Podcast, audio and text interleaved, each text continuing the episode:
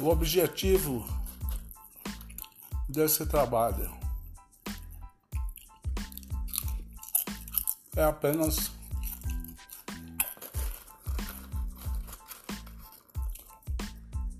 falar ser ouvido.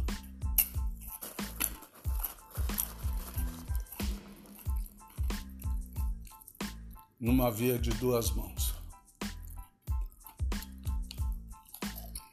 Isso quer dizer eu falo,